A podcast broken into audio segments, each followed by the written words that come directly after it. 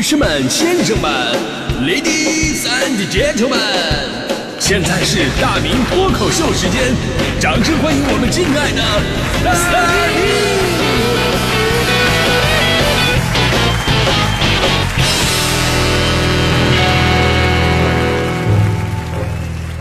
明！好，欢迎各位来到今天的大明脱口秀，我是大明。今天呢，咱们聊的是你有没有为了现实改变过自己？呃，其实在这我透露个小秘密啊，就是我们昨天准备的并不是这个话题。本来我昨天呢，我想说一条什么呢？我想借着一条火车上鼻子出血，结果遇到了五十五名正团建的华西医院专家大夫，然后最后被饱和式医疗的事儿啊，说什么叫运气好啊？真的，结果呢，在北京时间昨天晚上十点半的时候，我怒删稿件。我怎么能聊这么没有意义的东西啊？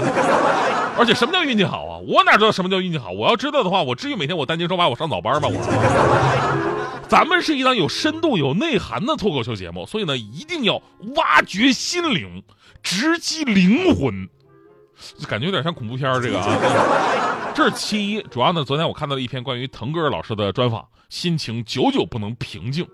真的，腾格尔老师啊，可能是很多年轻人都已经不知道的人物了啊。但是对我们这些中年人，大家伙印象非常非常深刻，啊，腾格尔老师就是那位用最大的力气发出最小的声音的歌唱表演艺术家。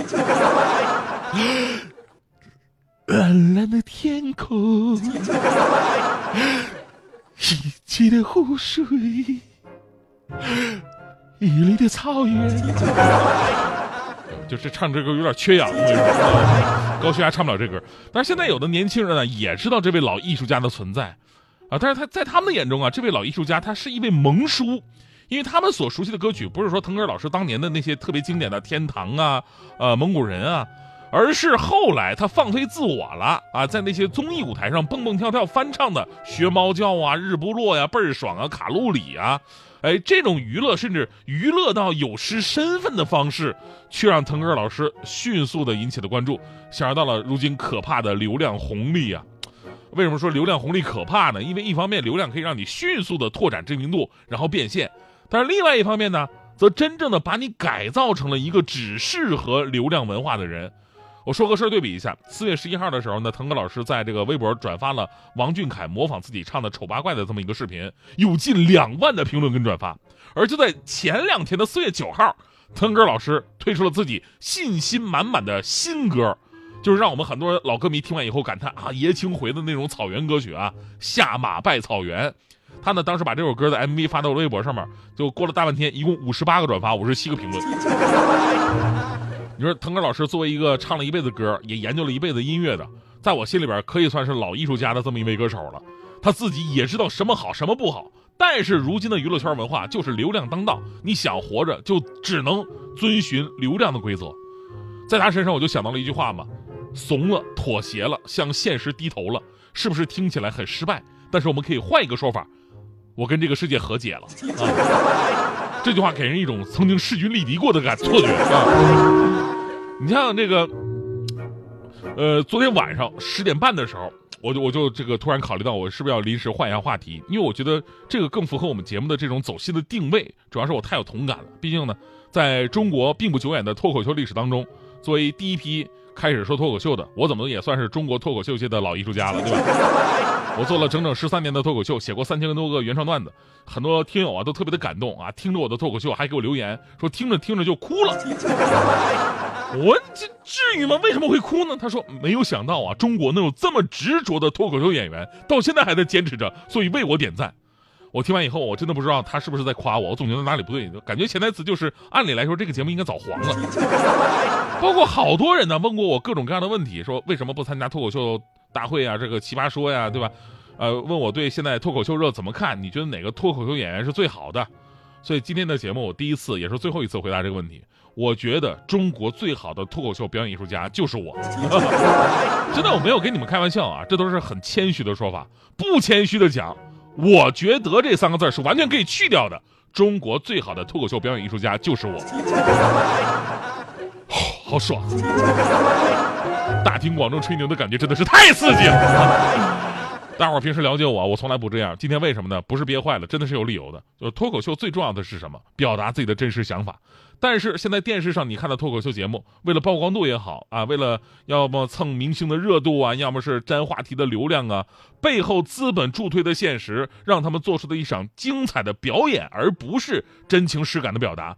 稿子是别人写好的，话题是别人找好的，当然我上来只熟悉一下稿件，到时候看这个提词秀可以了，对吧？加入自己的特点来进行一场表演大赛。那有的段子确实不错，千锤百炼，它更像是相声小品，是成熟度太高的作品，而不是自己真正的观点表达。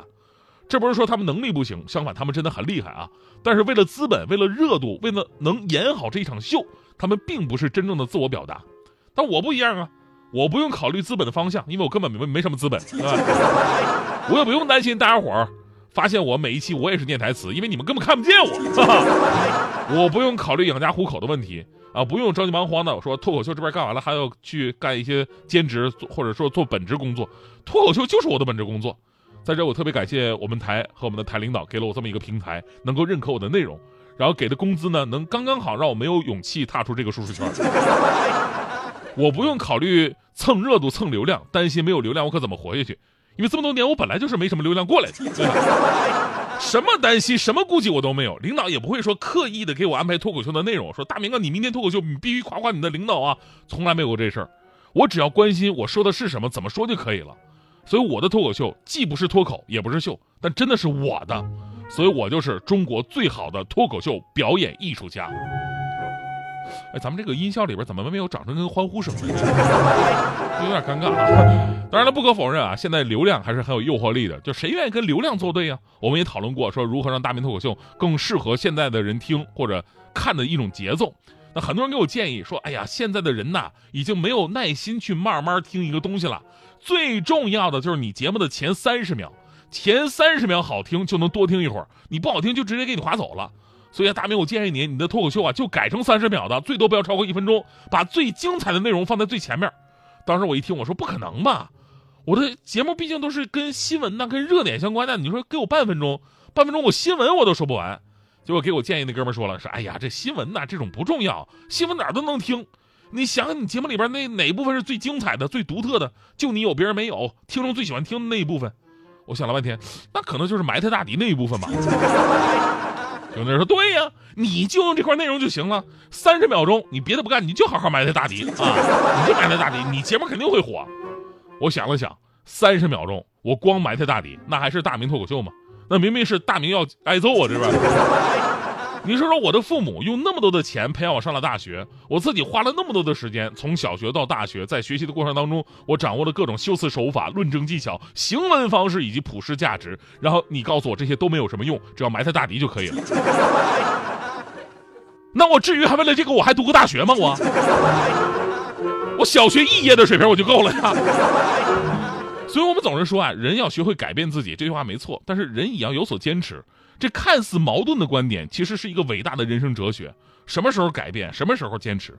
如果你根本就不知道自己想要的是什么，你就可能随波逐流。最后呢，其实你只是被改变或者被坚持了。而当你先清楚自己想要的是什么，你的目标，你的人生有一个清晰的展望，那什么时候做出改变，什么时候坚持，都不是矛盾的，都是你奔向目标不同的路而已。所以呢，我依然会坚持我大明脱口秀的风格，八分钟，七分半的情怀。还有半分钟的埋汰大题。最后呢，我也希望我非常喜欢的腾格尔老师能够继续带来那些真正好听的，让我们爷青回的好歌。所以今天我们就来听听他的新歌吧，《下马拜草原》。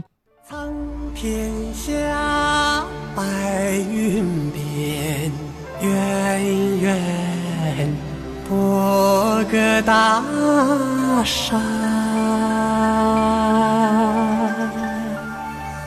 大河湾。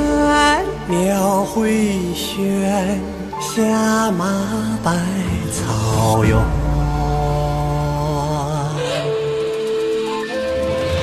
闭上眼，手捧起故乡的黄沙，睁开眼，泪模糊。轻轻的闪落。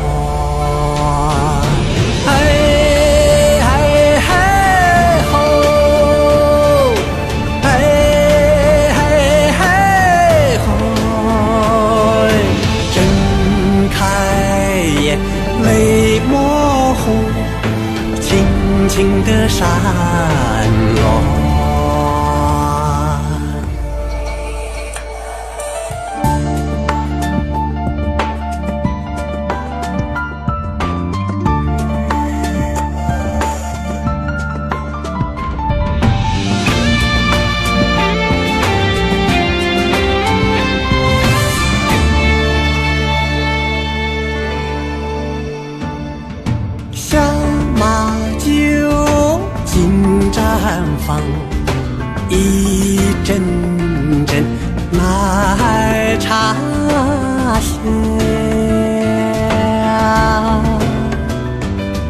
先哈达举银杯，爹妈多慈祥。